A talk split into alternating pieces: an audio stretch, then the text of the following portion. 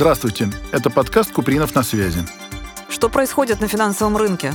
Как бизнесу работать с банками? В каждом выпуске обсуждают исполнительный директор Московского гарантийного фонда Антон Купринов и его гостя.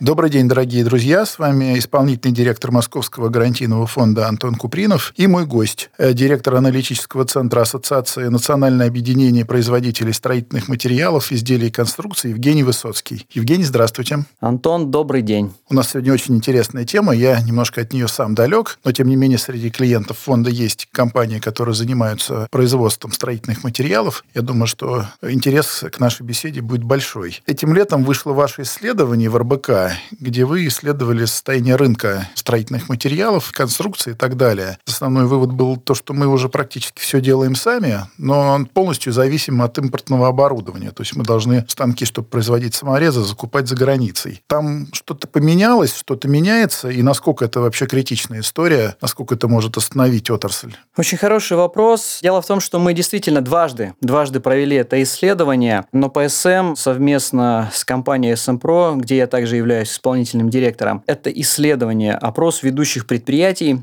промышленности строительных материалов, а также отраслевых ассоциаций и объединений. По результатам исследования мы определили три уровня проблем в отрасли. Первое – замещение непосредственно самой импортной продукции. Второе – это зависимость от импортного сырья. И третий момент – это зависимость от импортного оборудования. Ключевые выводы исследования состоят в том, что внутреннее производство базовых строительных материалов в целом способно обеспечить потребность потребность строительной индустрии. При этом в отдельных подотраслях есть проблемы с поставкой сырьевых компонентов. Конечно же, сама проблема, она появилась не вчера. Об необходимости импортозамещения мы еще говорили в 2015 году, когда разрабатывали стратегию развития промышленности строительных материалов. Но вот э, сегодня она стоит э, действительно очень остро. Вопрос зависимости от сырья. Здесь есть некоторые нюансы и проблемы, но их пытаются решить, импортозаместить, найти в других странах, и с этим пока все понятно. И самая серьезная критическая проблема это действительно в оборудовании, в запчастях и оборудовании, потому что здесь э, зависимость э, от 70 до 100%, то есть очень весомая.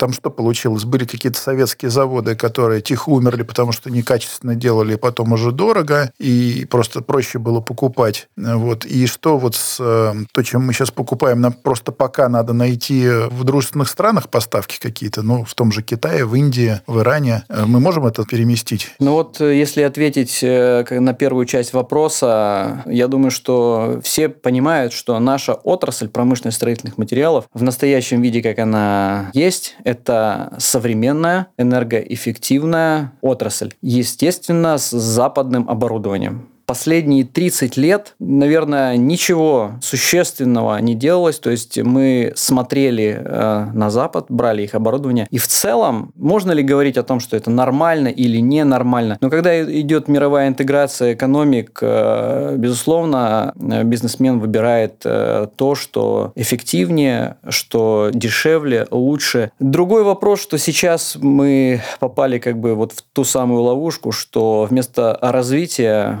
как бы собственной науки, э, техники э, ничего не происходило. Поэтому, э, к сожалению, констатируем вот что это произошло, в результате того, что научно-технический прогресс в нашей отрасли, его не было. Он остановился вместе с распадом Советского Союза. Соответственно, сейчас э, переключаются наши производители строительных материалов на зарубежные аналоги, э, пытаются параллельный импорт налаживать, и э, где-то это получается, если это не очень уникальное, какой-то стандартизированный запчасти там. Вот. Но когда речь идет об уникальном оборудовании, узлах, то здесь, конечно, большие проблемы возникают. А как вообще с поставками стройматериалов? Там нормально все, да? То есть я не слышал, чтобы там были какие-то коллапсы. Да, да в целом отрасль, как э, строительная индустрия, обеспечена всеми базовыми необходимыми строительными материалами. В цемент есть, кирпич есть, газобетон есть, нерудные материалы есть. Ну, то есть, э, все необходимое для того, чтобы строить здания и сооружения, есть. Если же немножко отойти, там, премиум-сегменты, в отделочных что-то может быть, там, да, могут быть нюансы, но, опять же, если говорить вот именно о критической возможности строить или не строить, то все для стройки у нас хватает. Может быть, где-то своего там меньше ассортимент, разнообразие может быть чуть поменьше, но всего достаточно. А вот какие-то истории были, когда тут иностранцы работали,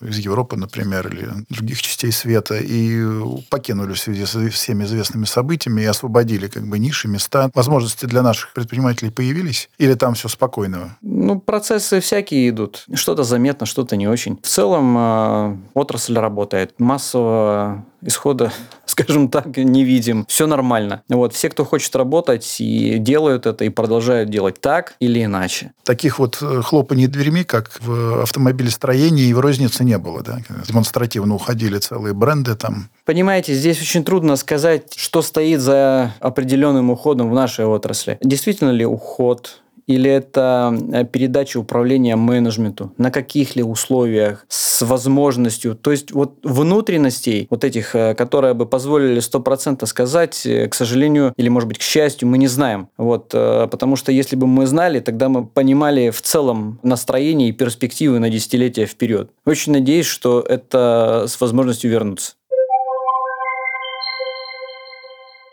Поскольку громких историй вот я лично не припомню, будем надеяться, что да, там именно такие скрытые процессы, которые позволят отрасли дальше конкурентно работать. Да. Ну а в целом состояние отрасли финансовое, например, как себя компании чувствуют, на них повлияли все эти пандемии и события этого года? Или поскольку стройка, она приоритет для нашего правительства, там и поддержка была, и, в общем-то, спрос был высокий? Ну, здесь, наверное, несмотря на то, что строительная индустрия, рассматриваем ее как в целом, да, но отделим э, две части. То есть есть э, строители-девелоперы и производители строительных материалов. За последние два с половиной года достаточно хорошую поддержку получили строители, девелоперы в разной форме э, и компенсации затрат при изменении стоимости и э, льготная ипотека стимулировала существенно спрос. И мы видим по динамике цен на первичном рынке жилья, что да, как бы все неплохо. Вот. Является ли рост цен на жилье причиной роста, например, стоимости строительных материалов. Мы очень слышали, что это единственная причина, но все наши исследования, э, которые мы сделали, они доказали, наверное, обратную ситуацию что строительные материалы по факту не являются драйвером роста цен на жилье. Если ранее строительно-монтажные работы, включая строительные материалы, составляли там около 75% э, процентов э, в конечной стоимости жилья, то по факту первого полугодия 2022 года менее 50%.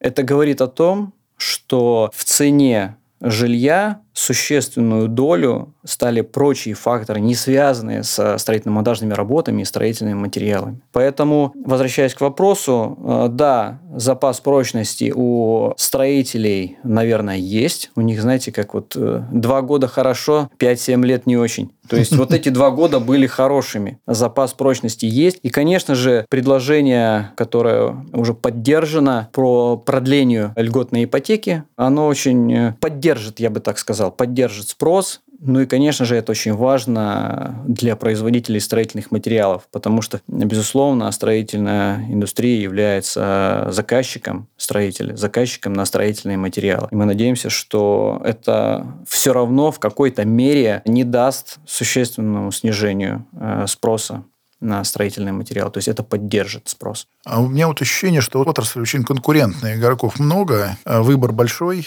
и мотивация что-то ну, новое создавать, предлагать достаточно большая. То есть это не отрасль, где один или два игрока, которые диктуют всем правила, цены и так далее. Может быть, за счет этого и цены Ну, вы держатся. совершенно правы. Отрасль в промышленности строительных материалов, она очень высококонкурентна. Есть, конечно, отдельные подотрасли, где это, может быть, не так очевидно, но если, допустим, взять пример там последние полтора-два года назад, помните, да, взлет цен на металл, потом а, резко увеличивается цена на дерево. Соответственно, частники переключили свое внимание на стеновые материалы, такие как кирпич. После событий ковидных лет кирпичники не были готовы к такому существенному спросу, когда вот э, он э, реально пошел. Соответственно, цена пошла вверх, ну, как нормальный баланс спроса и предложения. Опять же, из кирпича переместились в газобетон. Там пошла цена вверх. И что мы видим? То есть цена э, там на стеновые материалы, на газобетон существенно взлетела вот, и продолжала оставаться высокой, наверное, более полугода. До тех пор, пока ажиотаж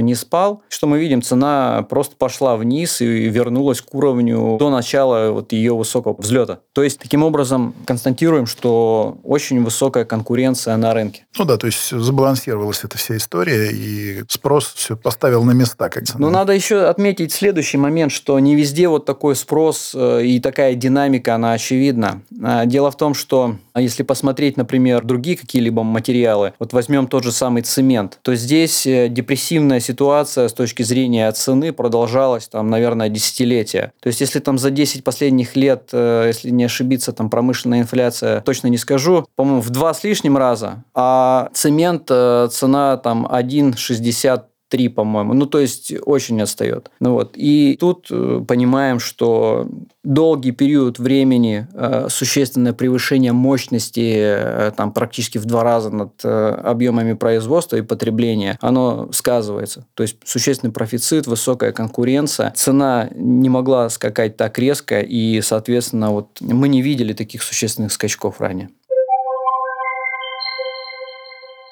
Я тут пытаюсь вспомнить и про свою дачу, и про дачу супруги. Мы, конечно, как финальные потребители, да. Я даже не припомню, что там что-то импортное было из стройматериалов. То есть все уже материалы, и связанные с, не только со стенами и фундаментом, а и с крышей там, и этим прочим. Там все уже упаковано вроде как в импортное, а произведено все уже у нас, да. То есть практически я еще помню, там начало нулевых годов еще можно было металлочерепицу купить финскую, натуральную финскую. Сейчас ее уже просто нет, потому что она все на наших заводах делается. Это, в принципе, и хорошо, и, с другой стороны, уже много лет этим материалом они нормально работают, ничего не развалилось. Ну, вы, опять же, совершенно правы. То есть у нас, как и наше исследование показало, как бы первый уровень – это непосредственно замещение самой импортной продукции. У нас все свое. В базовых материалах доля импорта, она незначительна. Там цемент 2 э, с небольшим процента, газобетон 8 процентов, но опять же с учетом э, поставок из Республики Беларусь в рамках единого таможенного союза. У нас э, свой кирпич, за исключением, может быть, отдельных э,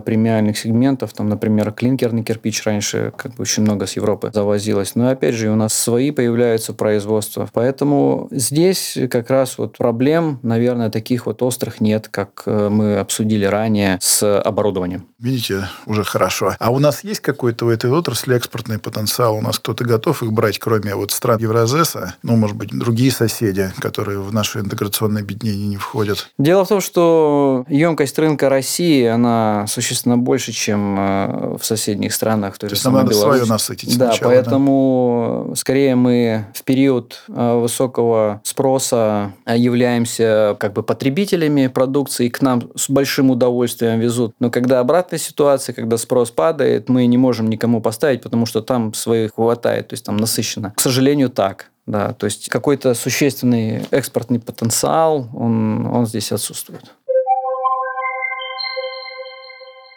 Поскольку наш фонд связан с кредитованием, с банковским делом, хотел спросить, а вы что-то можете прокомментировать, как отрасль для нас финансовым сектором работает? Они вообще, компании считаются хорошими заемщиками, пользуются кредитами или работают на своих деньгах, на предоплате, как-то так? Ну, безусловно, наша отрасль э, работает и с банками. Если говорить, например, о финансировании новых производств, э, безусловно, с использованием заемного финансирования. Здесь э, различные программы есть. Но другое дело, что мы понимаем вот сейчас в среднесрочной, долгосрочной перспективе, это взвешивают, как бы заново переосмысливают необходимость реализации программ, понимая, что там ближайшие пару лет может быть стагнирующими. Вот поэтому вопрос, насколько сейчас готовы на падающем рынке принимать решения о финансировании новых проектов по строительству строительству новых производств, наверное, большой вопрос. Ну, есть примеры, когда вот еще в прошлом году компании заявляют целую программу модернизации действующих и строительства новых предприятий, но, к сожалению, вот вынуждены сейчас откладывать. ну, пересматривать, да, откладывать на какой-то неопределенный срок, вот, потому что это ну, целесообразность построить чтобы потом э, сводить концы с концами, и э, банкротство, они никому не нужны. Ну, то есть, если будет понимание, ты строишь какое-то производство, ты понимаешь, уже у тебя есть договоренности, кто будет забирать с него с какими-то более-менее оформленными обязательствами, да, тогда, наверное, это не так страшно. А, если... у нас практически нету вот таких э, кейсов, когда угу. строят с пониманием того, что у тебя возьмут. Конкретно, Отрасль высококонкурентная. Да?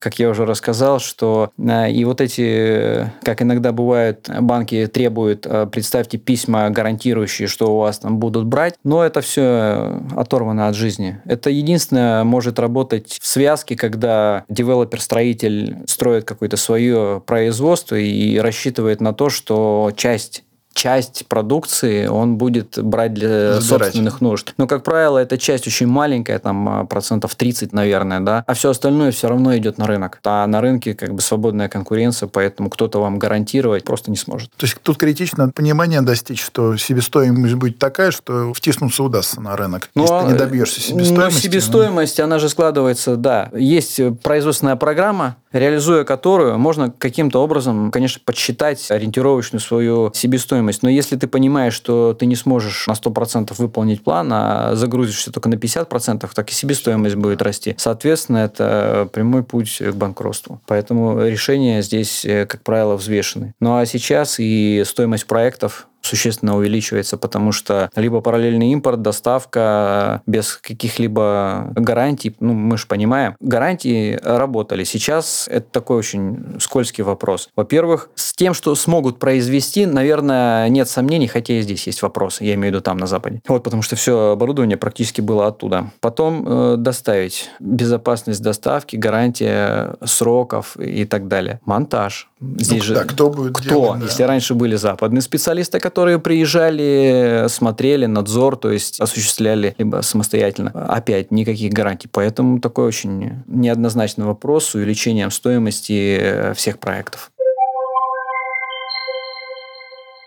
А вот что-то более-менее конкурентоспособное производится вот у нас по периметру, ну, не знаю, в Южной Африке или там в Бразилии или в Индии в той же? Что-то делается у нас. Если того не то что-то у нас, там, понятно, с качеством там есть определенные проблемы. Смотрим как бы в периметре доступных стран, где это можно взять. Соответственно, пробуем э, брать там, э, рассматривая, например, вот необходимость э, проведения ремонтной программы, чтобы уже выйти в строительный сезон там 23 года, ну и в целом смотреть на среднесрочную перспективу, там, модернизация оборудования, потому что оно все равно требует постоянного обновления. Даже, например, акционеры предприятия производитель строительных материалов, генеральный директор, финансист, они могут рассматривать э, как бы и поддерживать идею о том, что купить это вот в ближайших странах. Но по какой-то, видимо, некой старой привычке, что ли, особенности или ощущения вот того самого комфорта, технические специалисты все еще вот э, мыслят категориями больших торговых марок о том, что вот западная компания с большим именем – это некий гарант э, качества, стабильности и все. То есть, как это было раньше? При покупки этого оборудования. Если вдруг что-то и случалось, ну, допустим, да, а, вопрос, как же так произошло? Ну, ну, это же с большим именем, как бы, компания, да, ну, ведь случается, значит, иногда все, как бы, вопросов особых нет. Понятно, там разборки дальше идут, кто что, почему и как, кто возместит. Но ситуация сейчас другая. Мышление осталось. Есть желание вот получить вот этот некий комфорт, э, качество и безопасности. У технических специалистов он остался. Но по факту же это не так. Мы вот уже сегодня с вами это проговорили говорили, что есть определенные сложности с производством, с доставкой, с монтажом, там, надзором, совсем. Поэтому вот если посмотреть все-таки в другую сторону, в ближайшие страны, опять без всяких вот, э, Турция, другие страны, Индия, Китай, да, вот есть же широкий спектр стран, где так или иначе можно сделать оборудование, то вот целесообразно смотреть туда и руководствоваться вот уже,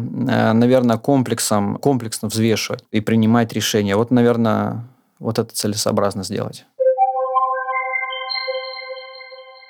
А какие-то, может быть, можете истории рассказать, какие-то примеры, как компании решили эти проблемы или в процессе решения находятся? Ну, я, наверное, э, не буду приводить никаких имен конкретных. Э, дело в том, что общаясь э, с предприятиями различных подотраслей промышленных строительных материалов, мы понимаем, что вот тот самый критический момент, он еще не наступил. То есть все еще в процессе решения вот этих глобальных проблем с поставкой оборудования, запчастей, узлов, агрегатов. И я думаю, что либо мы решим эти вопросы и все-таки уже в полной мере заработает это импортозамещение, включая вот нестандартные узлы, агрегаты, оборудования, либо предприятия начнут постепенно снижать объемы выпуска, останавливаться, и все. Покажет 2023 год, насколько мы справились. Пока судить об этом рано. Ну, это вот для именно экономики, где стройка – это как бы важная часть, то, что тащит экономику, да, и вокруг нее столько всего завязано, это стоит задуматься об этом. Тут, и, наверное, государству придется придумать какие-то решения, чтобы простимулировать эти программы, иначе, да, им будет непросто. Ну, мы здесь с вами абсолютно согласны и считаем, что представляется необходимо вот э, подготовить и реализовать эм, государственную программу подготовки, во-первых, инженерных кадров и организации научно-исследовательского инжинирингового центра для там, разработки новых образцов оборудования для российской промышленности строительных материалов, которая будет, подчеркну, соответствовать мировым нормам и стандартам. У нас есть для этого 3-5 лет. Нужно воспользоваться вот тем временем, которое у нас есть. Если вот кто-то из коллег, допустим, считает, что ну зачем нам какой-то Советский Союз, там единый центр, там государственный там или так далее, а мы других примеров не знаем. В советское время было организовано таким образом научно-техническое как бы, сопровождение, что мы являлись еще экспортерами технологий производства цемента. Мы же строили по всему да. миру. Там. И тогда э, смогли решить эту программу. Тем же самым Китай пошел путем. Начали там с 17 э, миллионов э, тонн цемента 45 лет назад, 50, ну, плюс-минус. А сейчас это 2,5 миллиарда тонн цемента делают, да, коллеги. И они являются не только ведущими производителями, допустим, цемента, но и производителями оборудования. То есть пока мы в течение 30 последних лет разрушали нашу цементную отрасль в том плане, что у нас нет своего оборудования, там ее строили. Вот можно взять этот пример, рассмотреть под микроскопом со всех разных углов и сделать соответствующие выводы. Потому что раз нас петух клюнул, в какое-то время уже и рак на горе свистнул, ну пора сделать выводы. И гром грянул. Да, и гром грянул. Да. Ну, у нас же профильные вузы остались. Вот в Москве это, наверное, инженерно-строительный да, университет. Он же не только маркетологов теперь выпускает, все-таки он же еще инженеров, наверное, выпускает. Поэтому, я думаю, все можно поправить. Можно поправить, можно вернуть. Нужно, нужно это делать. Нужно. Может быть, э, дадите пару советов каких-то э, вот коллегам по отрасли и, в принципе, московским предпринимателям. У нас традиционно в конце беседы мы просим наших гостей пару слов сказать. Может быть, у вас есть что-то, что можно посоветовать? Ну, наверное, я повторю еще раз тезис, который уже сегодня говорил, что, э, может быть, все-таки рассматривать комплексно вот, возможности импортозамещения и поставщиков оборудования без оглядки на какие-то вот имена, громкий, потому что все это уже в прошлом. И целесообразно не бояться выстраивать отношения как бы с новыми поставщиками, которые, попробовав один раз, почувствовав и качество, и скорость, время, можно дальше уже спокойно работать до момента, пока не будет своего. Ну и, наверное, еще один совет, ну не то чтобы совет, а может быть рекомендация, но опять же, постоянная дилемма между строителями и производителями строительных материалов. Очень э, мало долгосрочных контрактов на поставку поставку строительных материалов. По разным причинам мы сейчас не будем обсуждать. Но именно долгосрочные контракты являются гарантией стабильности и прогнозируемости, то есть цен на строительные ресурсы. И очень важно, это работает как на падающем рынке, так и на растущем рынке. То есть единственная разница, что в одно время она гарантирует как бы стабильность для одного участника, а в другое время э, для другого. Потому что всегда есть есть риск, что цена либо взлетит, либо она упадет. Но вот э, долгосрочные контракты как бы решают эту проблему и целесообразно задуматься, потому что с большой вероятностью вот э, динамика на строительные ресурсы будет ускоряться в следующем году ввиду того, что уже сегодня производители строительных материалов э, несут те затраты, которые переложат потом в себестоимость и что подтолкнет потом цену вверх. Ну, кстати, очень хорошая идея, потому что у нас же огромное количество крупных государственных заказчиков, и государство вполне могло бы им такую миссию транслировать, что, товарищи, покупайте в долгую. Да, там, может быть, вы не везде извлечете тот доход, который планировали, но вы обеспечите стабильность и для вас, и для ваших контрагентов, и, в конце концов, для финальных покупателей. Евгению огромное спасибо. Будем ждать еще раз в гости, и, может быть, через там полгодика-годик встретимся, посмотрим, что произошло, что происходит и что произойдет. Я тогда с вами прощаюсь, остаемся на связи. Приходите на наш телеграм-канал и до новых встреч. Спасибо, с удовольствием. Спасибо за интересные э, вопросы. Спасибо, на связи. До свидания.